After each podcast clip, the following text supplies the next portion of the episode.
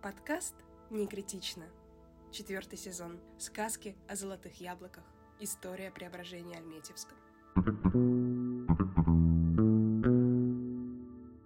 Здравствуйте, дорогие слушатели! Вы слушаете подкаст «Не критично».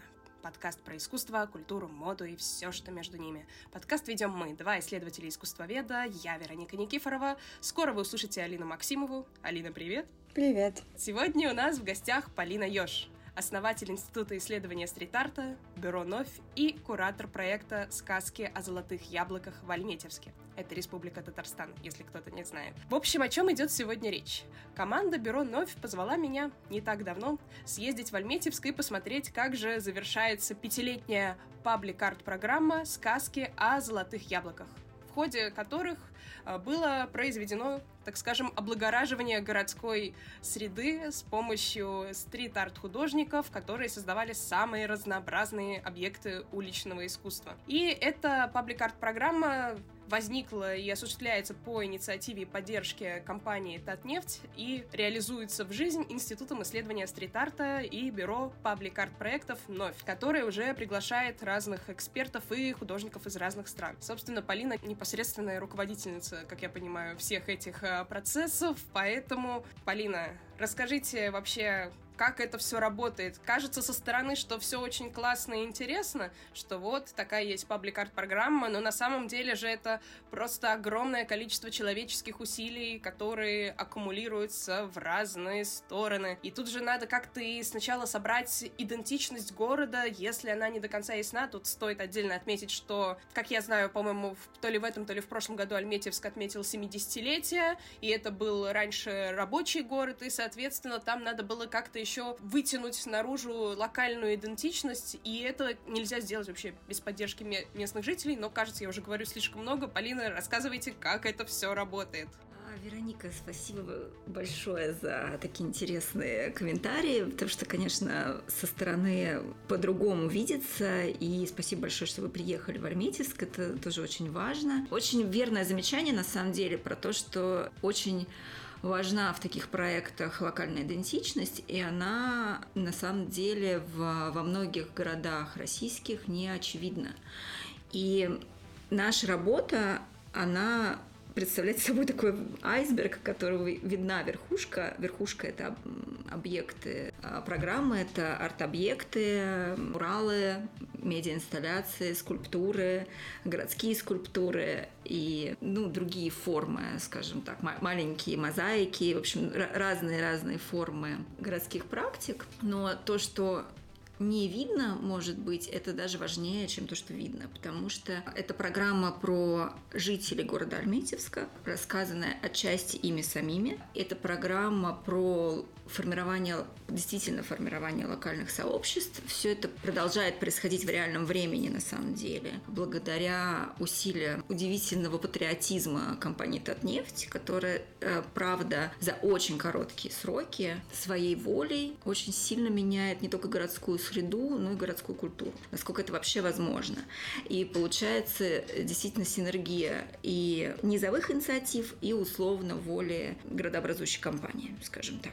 Понятно, Понятное дело, что это, с одной стороны, совершенно практическое действие, это социально, социальная ответственность и большая инициатива по улучшению городской среды, городской культуры, а с другой стороны, это настоящее волшебное чудо, которых не так много, на самом деле, в мире таких кейсов. Когда мы первый раз приехали в Альметьевск, это было в 2017 году, это был совсем другой город, чем то, что можно видеть сейчас. Город был построен после войны, да, в 60-х годах 20 века. Несмотря на то, что фактологическая да, история этого города началась только вот во второй половине 20 века, наша группа, потому что на самом деле у нас большая кураторская группа, и это наш основной принцип, потому что паблик-арт-программы, я совершенно убеждена, должны делаться группами междисциплинарными, группами, в которые входят архитекторы, социологи, историки и другие практики, потому что то, что происходит на улице, на самом деле принадлежит всем и является таким особым местом полифонии определенной, да, потому что люди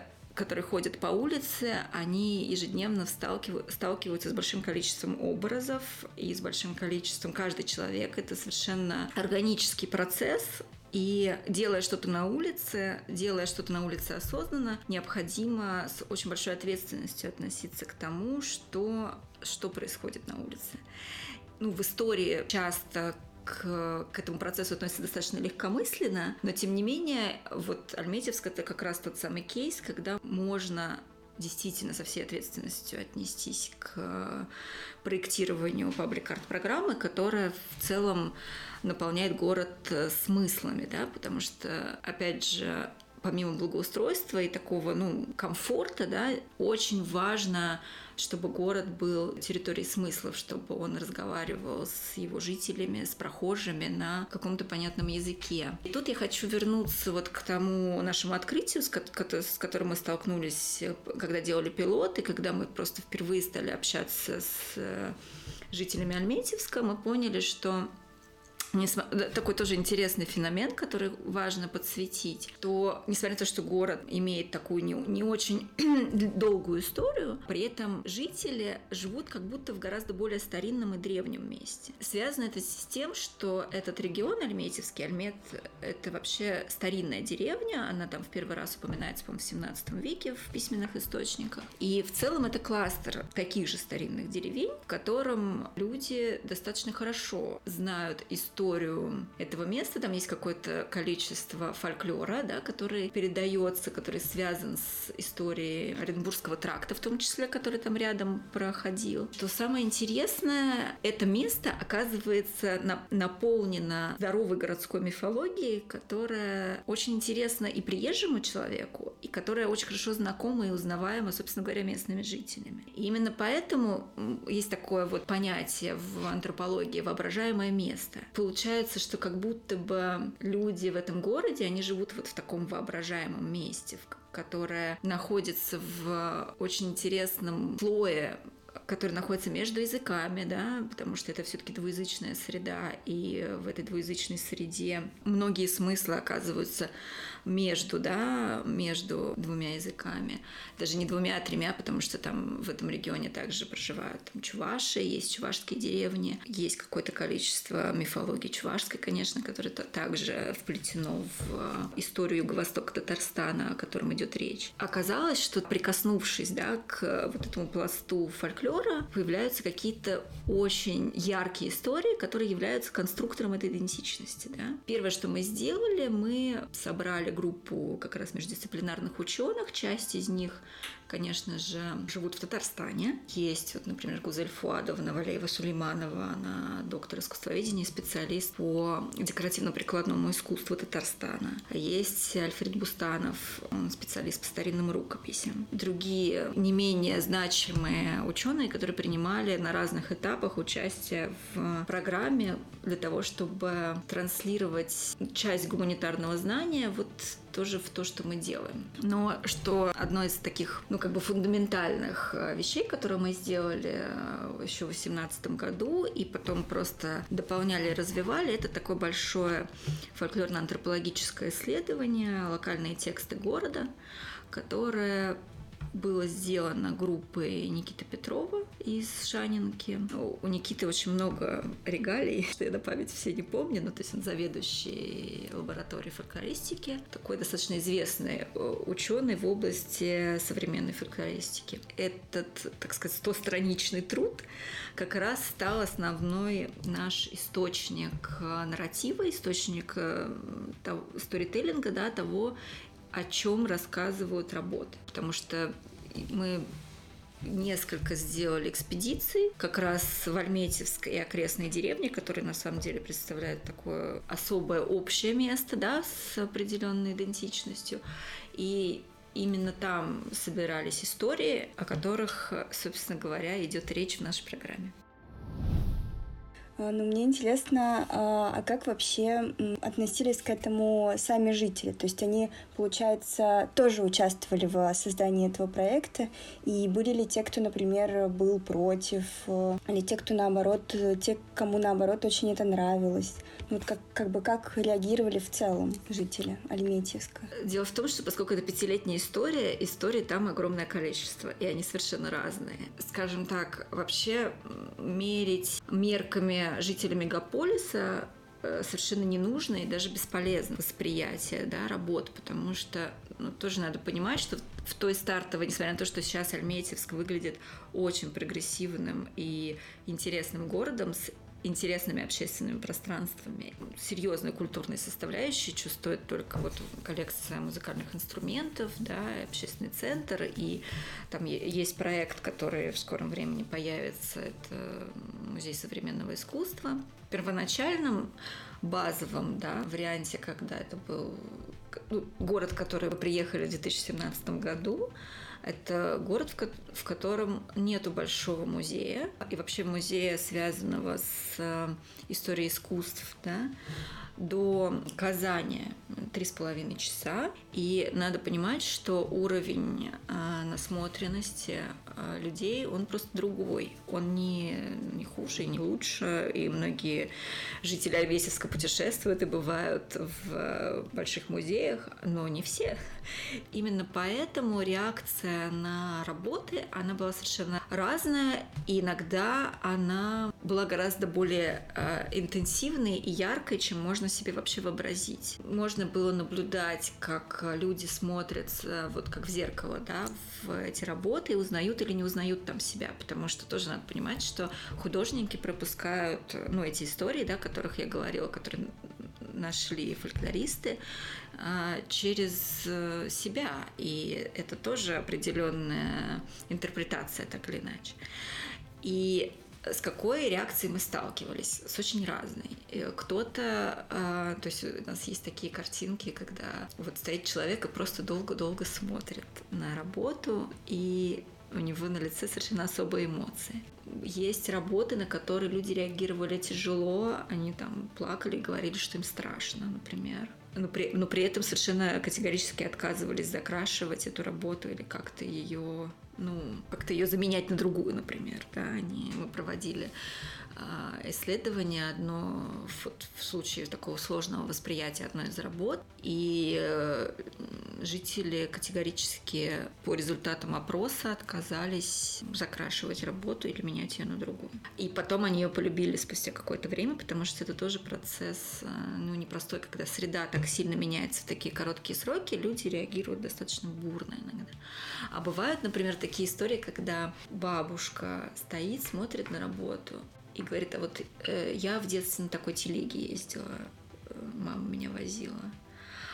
И при том, что и для меня это полная победа, потому что э, я понимаю, что эту телегу нарисовал художник, который не то что не из этих мест, а он вообще в целом из другой страны, и ни на какой телеге никогда в жизни не ездил, ее не видел. И это тот образ, который он... Э, ну, то есть мы ему не показывали телегу, я просто хочу подчеркнуть, что не в том смысле мы ему не говорили рисуй телегу он э, сконструировал этот образ из того инфополя, да, в, э, которое мы ему передали, и дальше произошел вот этот вот матч э, зрителя, да, с, с, собственно говоря, с этим знанием, да, он как бы отгадал эту телегу, получается. И вот это очень важно.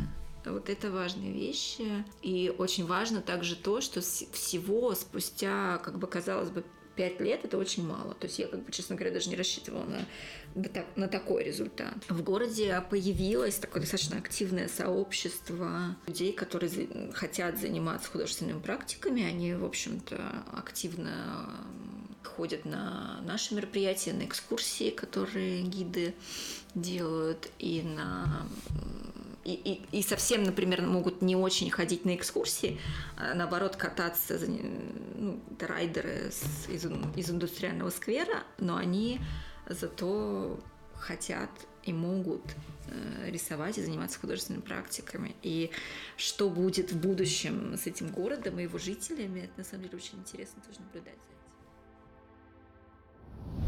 Мне кажется, что тут вот есть еще несколько точек, которые я бы хотела отдельно, как мне кажется, подсветить со своей этой дистанции, которая, на, в общем, это зрителям можно сказать, что, во-первых, очень важно сказать, что тут вот у нас было, собственно, паблик-арт, вы, у вас, вы основатель института стрит-арта, и надо понимать, что, наверное, основное различие между этими понятиями, если говорить совсем по-простому, потому что, конечно, терминологии разнятся, но паблик-арт предполагает, что это как минимум согласовано с городскими властями, и, соответственно, у паблик-арта более длительная темпоральность, что он не будет закрашен, как это происходит, например, с петербургским стрит-артом, где в некотором смысле успеть заметить работу до того, как ее закрасить, это некоторый вызов. А паблик-арт, он всегда имеет под собой именно с городской стороны узаконенную структуру, но особенность сказок о золотых яблоках в том, что она согласована, можно сказать, еще и с жителями, потому что это как бы вообще для паблик-арта не обязательно. Ну, если уж совсем честно говорить, часто объекты городской среды в России делаются просто потому, что тендеры, все что угодно и все такое. А сказки о золотых яблоках, они делаются, во-первых, в согласованности с жителями. То есть э, меня, например, во время посещения Альметьевска, когда мы с гидом ходили, э, зацепило очень то, что даже если, когда какой-то здание выбирается для, для, например, мурала, то проводится опрос жителей о том, а хотят ли они на своем здании мурал.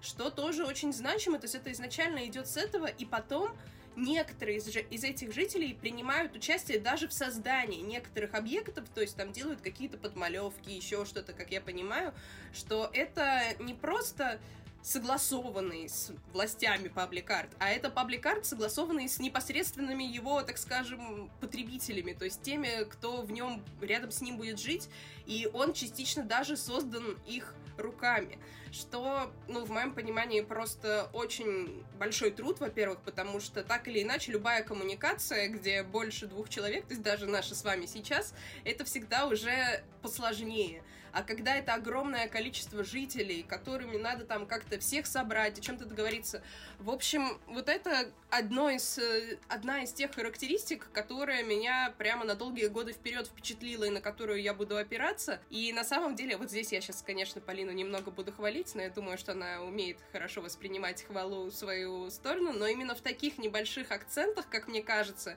чувствуется, что все пять лет, что вы делаете этот проект, по крайней мере, основные участники со стороны там Нови, со стороны Татнефти, опять-таки, какие-то организационные моменты, что все этим проектом прямо горят. И это очень важно, делать свое дело не просто хорошо, не просто нормально, то есть когда просто работа сделана, а когда почти что все участники этого проекта пылают им. Мы разговаривали с гидом, то есть просто с девушкой, которую, как я понимаю, она местная, ее специально обучили тому, чтобы она водила экскурсии потом по этому городу. И, соответственно, то есть она там получила, прошла какие-то курсы благодаря этому проекту, еще что-то но у нее огонь в глазах, и у нее вообще, она по, выход... по выходным работает вот гидом, потому что ей это нравится, потому что интересно рассказывать про свой город. А в рабочие дни у нее там какая-то в промышленной компании какая-то должность, и даже это не Татнефть. То есть, ну, тоже довольно впечатляющая история сама по себе, что люди готовы этому уделять свое свободное время, что они этим пылают, дышат, это их прямо такое прямое направление. Но заканчиваем хвальбы, а то я сейчас тут начну петь дерифамбы, все подумают, что что-то Вероника там это... Но на самом деле, конечно, любой проект сталкивается с какими-то препятствиями. И, Полина, вот что вам сейчас вспоминается, какие были вообще неожиданные повороты в проекте, какие-то сложности? Ой, спасибо, Вероника. Это, конечно, бальзам на измученную душу, потому что, конечно, история у нас на вообще на 14 подкастов э, есть. Просто дело в том, что сначала, с самого начала, когда мы все это начинали, и на протяжении там несколько раз это акцентировалось как раз на Альфатовичем, инициатором программы, что это программа для жителей туристы, какие туристы? Зачем нам туристы? Для жителей. Вот, это основной мотив, основная идея. Помимо того, что, конечно же, это история Альметьевска об Альметьевске и для альметьевцев, помимо этого, а, поскольку улица, это, как я уже сказала, очень сложная среда, скажем так. Сложная она потому, что там все имеют право, и никто не имеет права. И Э, и вопрос о том, кто право имеет там высказываться, это на самом деле основной вопрос, связанный с уличным искусством. Потому что, ну, кому принадлежит э, взгляд человека, кто имеет право на, на, то, что, на то, чтобы решать, что, что там должно быть видно, кроме, собственно говоря, никаких божественных э, сил. На эти вопросы нет ответа и никогда не будет потому что города — это как раз место, где люди живут в большом количестве друг рядом с другом и должны договариваться. И мы действительно бывали такие случаи не раз, когда мы приходили классный дом, архитектор нашел, как бы будет все вообще выглядеть идеально издалека, из дальнего вида, из ближнего и вообще прям топ. А жители не хотят. Они только что выехали в этот новый дом, он из красного кирпича, и не хотят они, хотят красный кирпич. Но мы такие, ну, пошли мы в освоясь искать другой дом, где жители, наоборот, очень хотят, пишут, ищут нас и уговаривают. И это, ну, это вот несколько раз так было, и мы, в общем-то, уходили искать тот дом, где жители будут готовы и согласны на это. Потому что они же живут в этом доме, в общем-то. И, в общем, они же, они же будут смотреть каждый день на это изображение. Были истории совершенно прекрасные, когда мы проводим такие чаепития, встречи жителей эм, дома, на котором работа наносится, и соседних домов, ну, такие дворовые встречи с чаепитиями. И они обычно, конечно, очень-очень тоже заряжены разными эмоциями, потому что, ну, люди вообще, вообще испытывают очень разные эмоции, в принципе. Люди вообще разные. Люди вообще разные, да.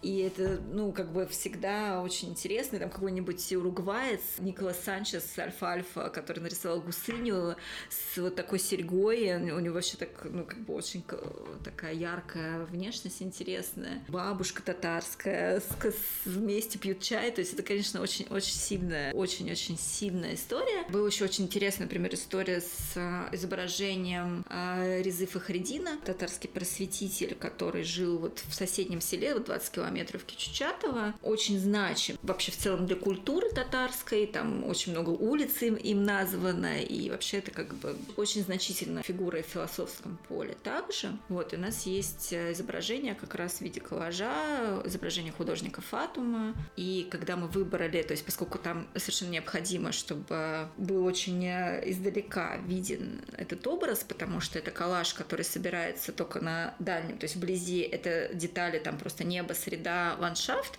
а издалека ты видишь э, изображение человека вот в э, челме. Есть определенные требования к тому, где можно разместить это изображение. Мы долго искали дом, и каково же было наше удивление, когда мы нашли дом, в котором живет, оказалось, так просто случайно оказалось, живет его дальняя родственница, которая очень тщательно собирает архив о нем и вообще, ну, совершенно случайно так получилось. Вообще вот эти встречи с жителями, это, конечно, очень тоже большой материал для рефлексии, потому что, например, когда люди пытаются, например, они говорят, нарисуйте нам что-нибудь позитивное для детей.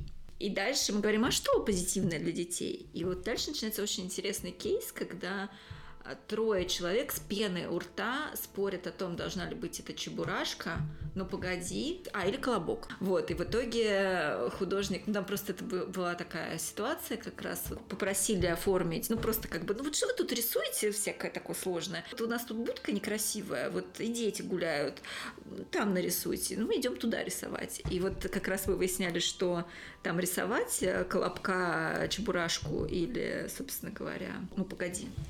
Вот в итоге художник нарисовал и то, и другое, и третье. То есть там получился такая мультипульти.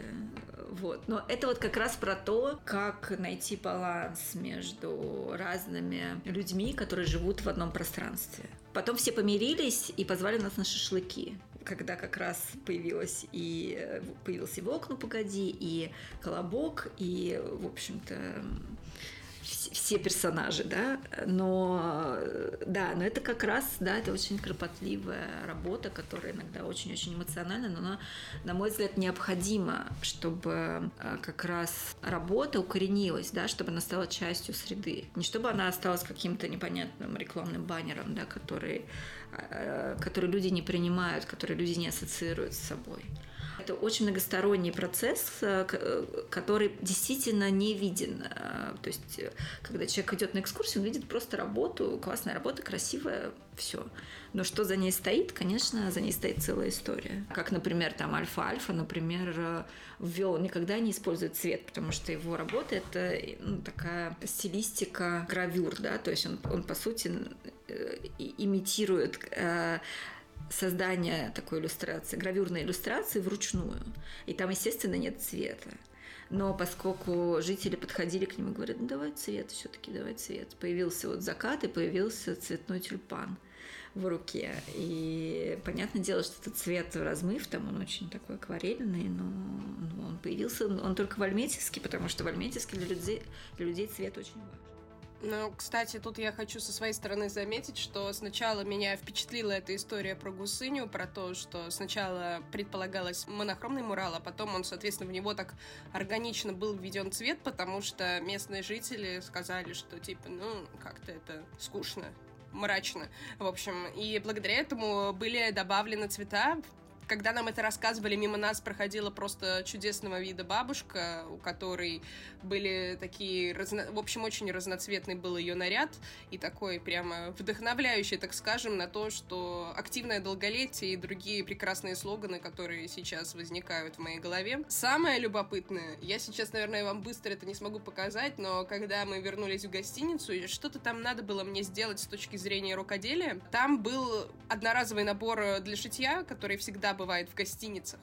Но в стандартном наборе для шитья обычно черный, белый, бежевый, какой-нибудь бордовый цвет и какой-нибудь темно-синий. А, сейчас э, не буду вам его показывать, вы мне должны поверить на слово, но в том наборе был ядрено-зеленый, такой прямо, ну вот как с нами, нас сопровождал Максим, художник, одно время, у него были такие же ядрено-зеленые штаны, Максим Свищев, по-моему, если я правильно помню, и вот прямо вот такого зеленого цвета там а, была э, нитка одна, другая была шокинг пинк, такой прямо вау.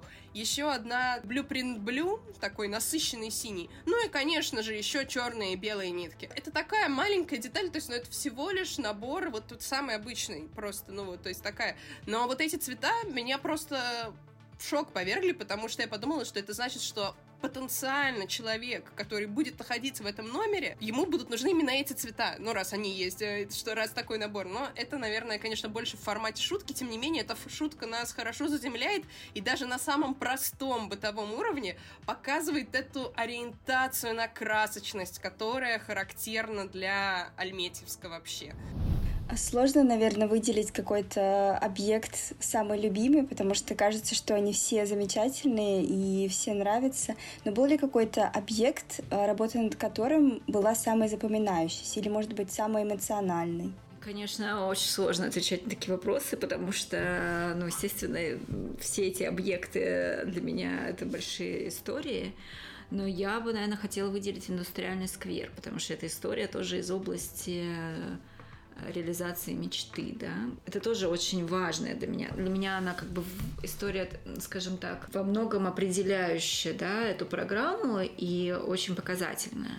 Потому что что такое индустриальный сквер? Это 4 года назад закрытая территория, действующей котельной, огороженная, как положено по нормам, забором с колючей проволокой в центре города. Самое интересное, что развивалась она тоже таким органическим образом, как, как какая-то, как круги по воде. То есть сначала появился большой мурал теории происхождения нефти, а, но поскольку этот мурал был так, ну, как бы сильно скрыт э, забором, мы так как бы аккуратно говорили, что, конечно, не круто, когда забор посреди, посреди города забор с колючей проволокой проволокой. Но понятно, что по нормам никак с этим ничего не сделаешь. Потом появилась лазерная инсталляция Нокта. Это, собственно говоря, сделанная студией Setup, э, по-моему, единственная в России постоянно действующая лазерная инсталляция. Ну, это гибридная инсталляция лазерно-световая. К тому же в круговую, да, то есть она э, тоже подсвечивает э, котельную с разных сторон. И потом, на удивление огромное,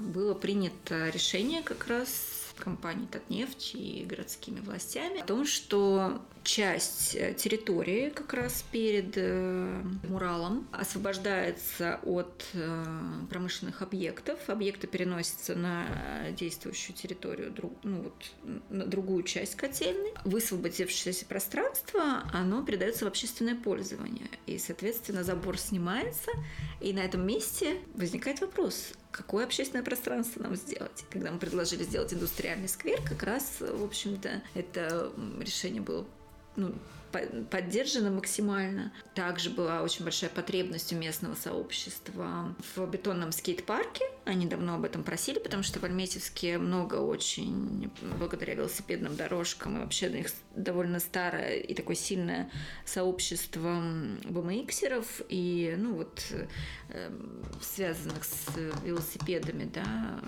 экстремальных видов спорта. Как раз, э, собственно говоря, этот скейт-парк и стал частью индустриального сквера. Вот. И мы в одной из экспедиций, она была такая этно, этноботаническая экспедиция, в которой мы собирали, то есть там Элла Каверина и Игорь Софиулин, э, это ботаник, Элла ботаник, а Игорь Софиулин ландшафтный инженер.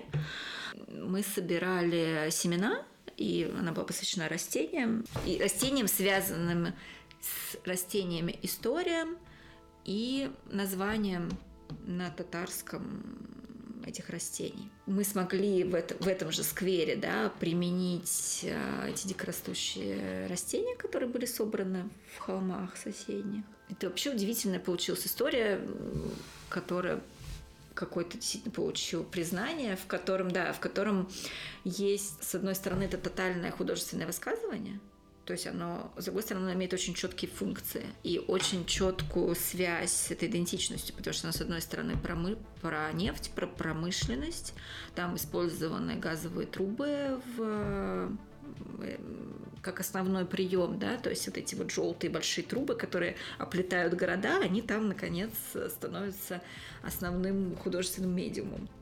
Вот. И кроме того, там есть скейт-парк, э, на котором, собственно говоря, катаются люди. И есть такая небольшая ботаническая история, где местные растения, они, с одной стороны, восстанавливают вот эту землю, которая много лет э, находится под антропогенным воздействием и являются естественным способом водоотведения одновременно, потому что такие полоски, да, в которых высажены эти растения и именно дикорастущие растения обладают свойством восстанавливать почвы. И при этом там есть еще такие ботанические таблички, которые рассказывают жителям а, о том, что как называется это растение на латыни, вот это вот какой-нибудь седой волос, как они называют, э, там ковыль, например, да, какой-то, который они знают с детства. И получается какая-то совершенно прекрасная история, когда был просто асфальтовый пустырь, закрытый колючей проволокой, по сути, и спустя три года там катаются подростки, одновременно ходят бабушки, значит, изучают, фотографируют эти таблички ботанические,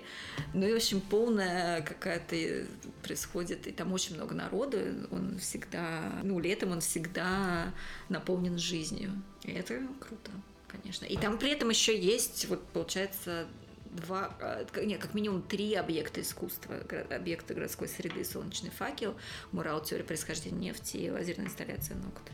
Ну, это вообще индустриальный сквер это самое сильное, может быть, впечатление Альметьевска, потому что он прекрасно смотрится и вечером, когда там уже зажигаются эти инсталляции лазерные, которые показывают самые разные штуки прямо на территории, собственно, этой подстанции, как я понимаю, э, действующей. И это, правда, такой очень э, объект, место в городе, где соединяются самые разные поколения, я еще тут подумала, что, наверное, есть несколько очень важных э, вещей, которые мы не сказали. Например, что Альметьевск — это вообще велосипедная столица России считается. Там 115 километров велодорожек.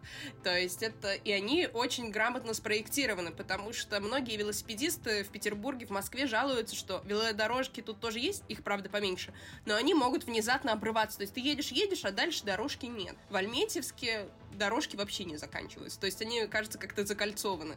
И на любой улице мы их встречали, что, конечно, ну, очень сильно вдохновляет, и хочется на велосипеде приехать в Альметьевск еще раз. На BMX я, конечно, не решусь прыгать, как там молоденькие ребятушки прыгали, когда мы были, они просто уже ночью там на каких-то этих самокатах делали все эти трюки. Мне даже смотреть на это страшно, но я чувствую, что для них это огромное пространство для удовольствия, что они там чувствуют себя просто как дома, и это, конечно, захватывает. Вот, а, собственно, что еще надо сказать про то, что проект называется «Сказки о золотых яблоках», потому что яблоки — это такой фольклорный, можно сказать, символ этого региона, так или иначе, потому что сам Альметьевск, одна из версий происхождения этого города, это то, что Алма — это яблоко по-татарски. Кстати, напоминаем про то, что это билингвальный регион, и, в общем и целом, вот это э, двуязычие — это как бы вообще часть культурного кода этого места, вообще Татарстана. Соответственно, что существует две сказки сказки, как минимум две версии сказки о золотых яблоках, я помню. Одна такая больше советского типа, а другая кажется, кажется немного более древней. Скорее всего, мы про них напишем в наших соцсетях, потому что здесь надо соблюсти точность повествования, так как это все-таки фольклорный материал, и, наверное, Полина, я у вас попрошу из вашего стостраничного экспедиционного материала, чтобы вы поделились со мной оригинальными двумя текстами этих сказок, и мы покажем всем нашим слушателям, читателям их, чтобы можно было перейти и прочитать эти тексты без авторских искажений, которые я могу допустить, если сейчас начну пересказывать сказку, потому что очень важно, если мы не являемся частью внутри этого, лучше не влезать со своими комментариями со стороны. А так как э, мы, в общем и целом, все-таки из других регионов сейчас э, это рассказываем, то да. Ну и последний такой важный пункт, который сейчас такими тезисами я хочу отметить, это то, что именно в сказках о золотых яблоках э, исследователи получают возможность сразу воплотить и увидеть воплощение своих наработок потому что вообще бывает такое, что иногда работается как-то в стол, и даже если это получает какую-то научную линию будущего, это не получает часто практического применения. А в этом смысле сказки о золотых яблоках уникальны тем, что все исследования, которые были проведены, например, для того, чтобы выяснить, какие дико растущие растения характерны вот для этого места – был собран какой-то там, думаю, многостраничный труд, и потом эти растения были вывезены, собраны в сквере и уже как-то существуют в новой городской среде. То есть это получает развитие, и это очень значимо как для исследователей, так и просто для людей, которые понимают, что это не просто какие-то цветы, которые тут самосевом насеялись, что тоже, конечно, садовая концепция, но все-таки не совсем, потому что иногда насеивается что-то совсем не то, как знают все любители огородов. Вот, но моя идея идея была простая и заключается в том, что это прекрасная возможность для исследователей сразу увидеть будущее их проектов, и это бесценная возможность, поэтому я тихо радуюсь за всех участников именно исследовательской части, как с антропологической, так и с фольклорной точки зрения, и с точки зрения орнаменталистики, потому что это все бесценно. Полина, у нас э, последний вопрос на сегодня, и он про будущее. Какое будущее паблик-арт программы, что планируется делать дальше, когда снова приезжать в Альметьевск на это смотреть? зимы уже с февраля запустится арт-резиденция. Это будут открытые мастерские для занятий художественными практиками. Оно находится в бывшем здании, бывшем складе э, МГДУ, да, то есть это нефти... склад нефтяников. Он построен из чапаевского камня, достаточно старинная по меркам альметьевская постройка там, 70-х годов. И вот э, программы этой арт-резиденции как раз естественным образом продолжится программа уже в, как часть постоянно действующего, постоянно действующей институции в Альметьевске. Вот. Кроме того, у нас есть еще там несколько проектов, про которые я не скажу. Ну, в общем, э, есть э, зачем следить, и следить можно, как я понимаю, в первую очередь на официальном сайте «Заказок золотых яблоках». Ссылка будет в описании на этот сайт. Я все-таки скажу, наверное, что а, есть еще очень большой э, научно-художественный проект, который как раз должен запуститься в 2024 году. Он как раз очень сильно связан с тем, как, как раз как вы рассказывали, как а, ученые могут сотрудничать и видеть применение непосредственно практическое свои, своих находок уже в городской среде. Да, то есть это такой новый формат культурной институции, я бы так сказала. Загадочно. Мы все заинтригованы. Я думаю, что обязательно надо за всем этим следить. Э, сохраните в себе в закладке ссылку на сайт «Сказки о золотых яблоках», потому что я очень сильно заинтригована, но мне кажется, Полина и так сказала максимально много, как могла, для того, чтобы не нарушить никакие NDA и все такое. Э, в общем и целом, э, я под впечатлением. Алина, ну что, когда в следующий раз собираемся в Альметьевск? Ты вдохновлена? Да я в целом была вдохновлен... вдохновлена и сейчас поехать, но как-то не сложилось, к сожалению. И очень жалею об этом.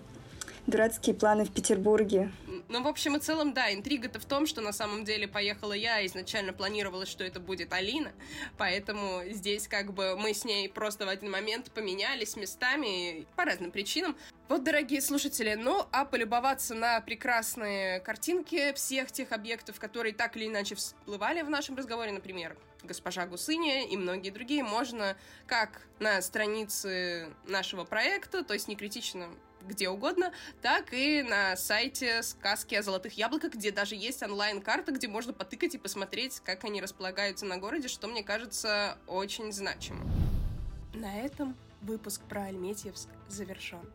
Ставьте лайки, если вам понравился этот выпуск на той платформе, где слушаете, или даже напишите отзыв, что всегда нам очень приятно и заряжает нас с утра, когда мы на них смотрим. Ну а если хочется еще немного что-нибудь послушать про стрит-арт, рекомендуем два выпуска про стрит-арт в Петербурге из нашего второго сезона, который мы записывали вместе с Альбертой Кузьменко. Ну, а новый выпуск четвертого сезона выйдет через две недели. Ждите. Пока.